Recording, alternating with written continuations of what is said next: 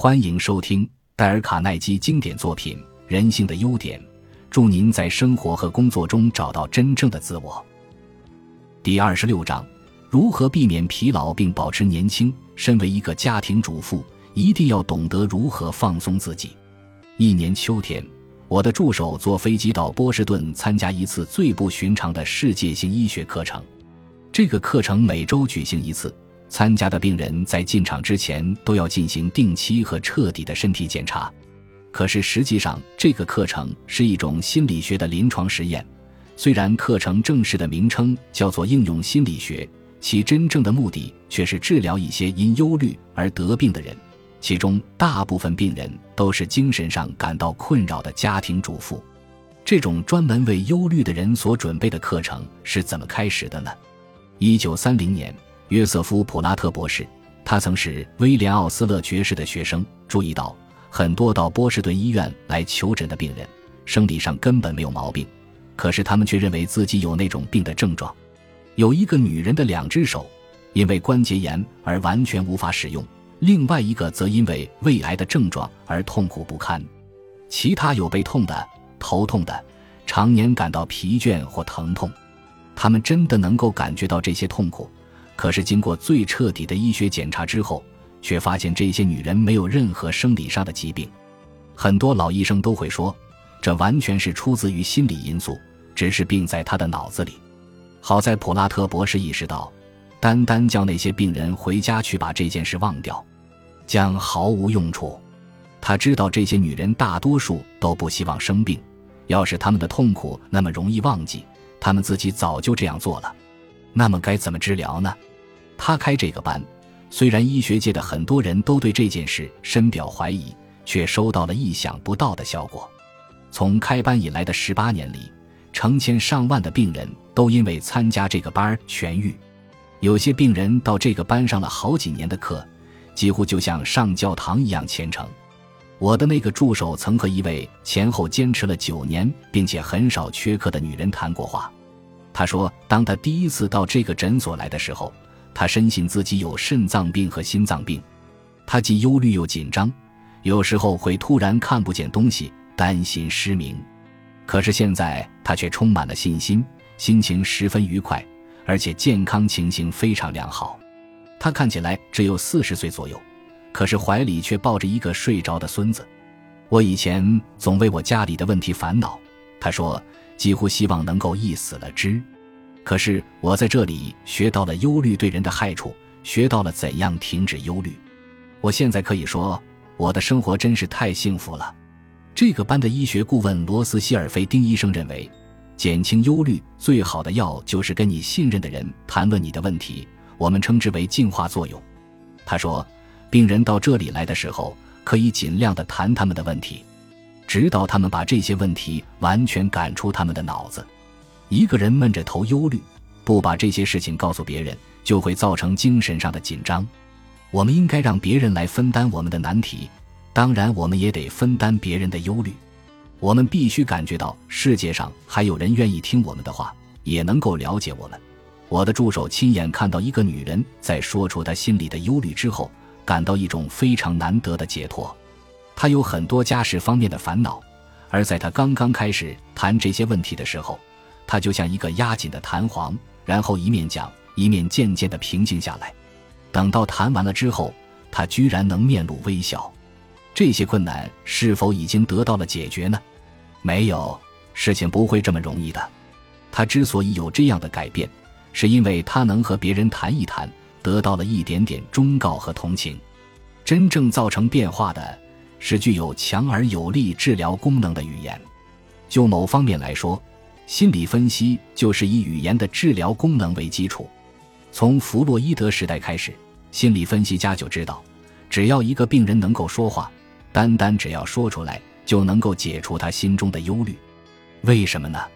也许是因为说出来之后，我们就可以更深入地看到我们的问题，能够看到更好的解决方法。没有人知道确切的答案，可是我们所有人都知道吐露一番，或是发发心中的闷气。就能立刻使人觉得畅快多了，所以下一次我们再碰到什么情感上的难题时，何不去找个人来谈一谈呢？当然，我并不是说随便到哪里抓一个人，就把我们心里所有的苦水和牢骚说给他听。我们要找一个能够信任的人，跟他约好一个时间，也许找一位亲戚、一位医生、一位律师、一位教师，或是一个神父，然后对那个人说：“我希望得到你的忠告。我有个问题，我希望你能听我谈一谈。你也许可以给我一点建议。也许旁观者清。”你可以看到我自己所看不见的角度，即使你不能做到这一点，只要你坐在那里听我谈谈这件事，也等于帮了我很大的忙。如果你真觉得没有一个人可以倾诉的话，那我就要建议你去找救生联盟了。这个组织和波士顿那个医学课程完全没有关联。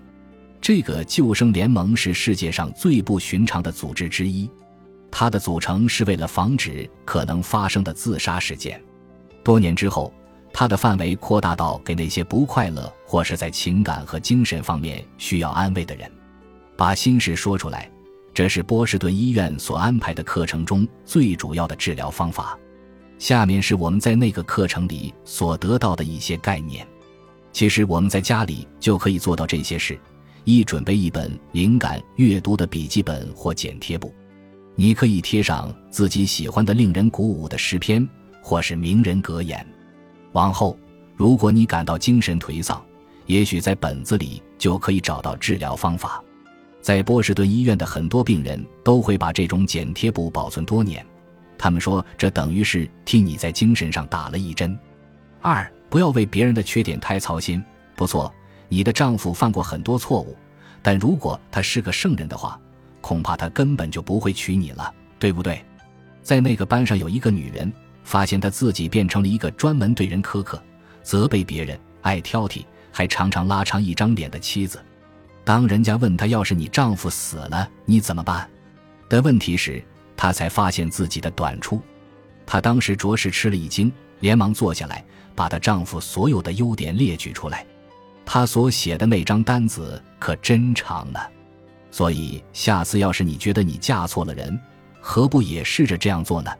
也许在看过他所有的优点之后，会发现他正是你希望遇到的那个人。三要对你的邻居感兴趣，要对那些和你在同一条街上共同生活的人，有一种很友善也很健康的兴趣。有一个很孤独的女人，觉得自己非常孤立，他一个朋友也没有。有人要他试着把他下一个碰到的人作为主角编一个故事。于是他开始在公共汽车上为他所看到的人编写故事。他假想那个人的背景和生活情形，试着去想象他的生活怎样。后来他碰到别人就谈天，而今天他已非常的快乐，变成了一个很讨人喜欢的人，也治好了他的痛苦。四今晚上床之前，先安排好明天工作的程序。在班上，他们发现很多家庭主妇因为做不完的家事而感到很疲劳。他们好像永远也做不完自己的工作，老是被时间赶来赶去。为了治好这种匆忙的感觉和忧虑，他们建议各位家庭主妇在头一天就把第二天的工作安排好。结果呢，他们能完成更多的工作，却不会感到那么疲劳，同时还因有成绩而感到非常骄傲，甚至还有时间休息和打扮了。每一个女人每一天都应该抽出时间来打扮。让自己看上去漂亮一点。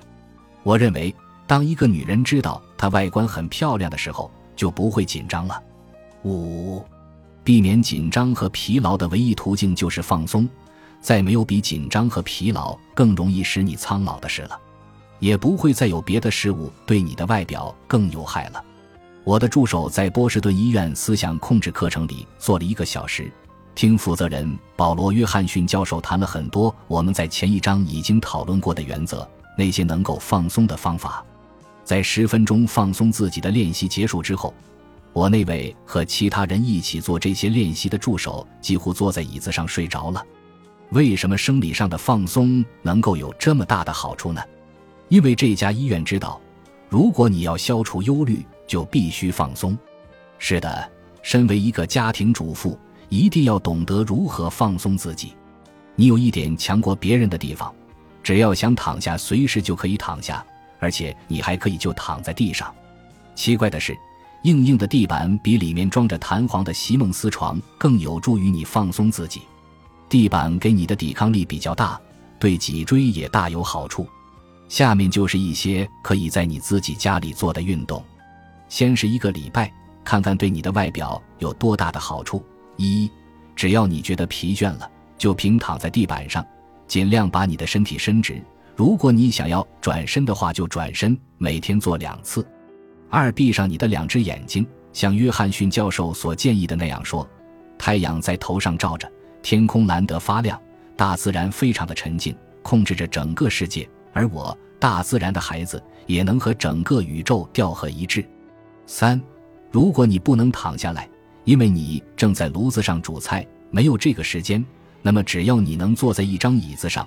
得到的效果也完全相同，在一张很硬的直背椅子里，像一个古埃及的坐像那样，然后把你的两只手掌向下平放在大腿上。四，现在慢慢的把你的十只脚趾蜷曲起来，然后让他们放松，收紧你的腿部肌肉，然后让他们放松，慢慢的朝上，运动各部分的肌肉，最后一直到你的颈部，然后让你的头向四周转动。好像你的头是一个足球，要不断的对你的肌肉说放松放松。五用很慢很稳定的深呼吸来平定你的神经，要从丹田吸气。印度的瑜伽术做得不错，有规律的呼吸是安抚神经的最好方法。六想想你脸上的皱纹，尽量使它们抹平，松开你皱紧的眉头，不要闭紧嘴巴。如此每天做两次，也许你就不必再到美容院去按摩了。也许这些皱纹就会从此消失。感谢您的收听，喜欢别忘了订阅加关注，主页有更多精彩内容。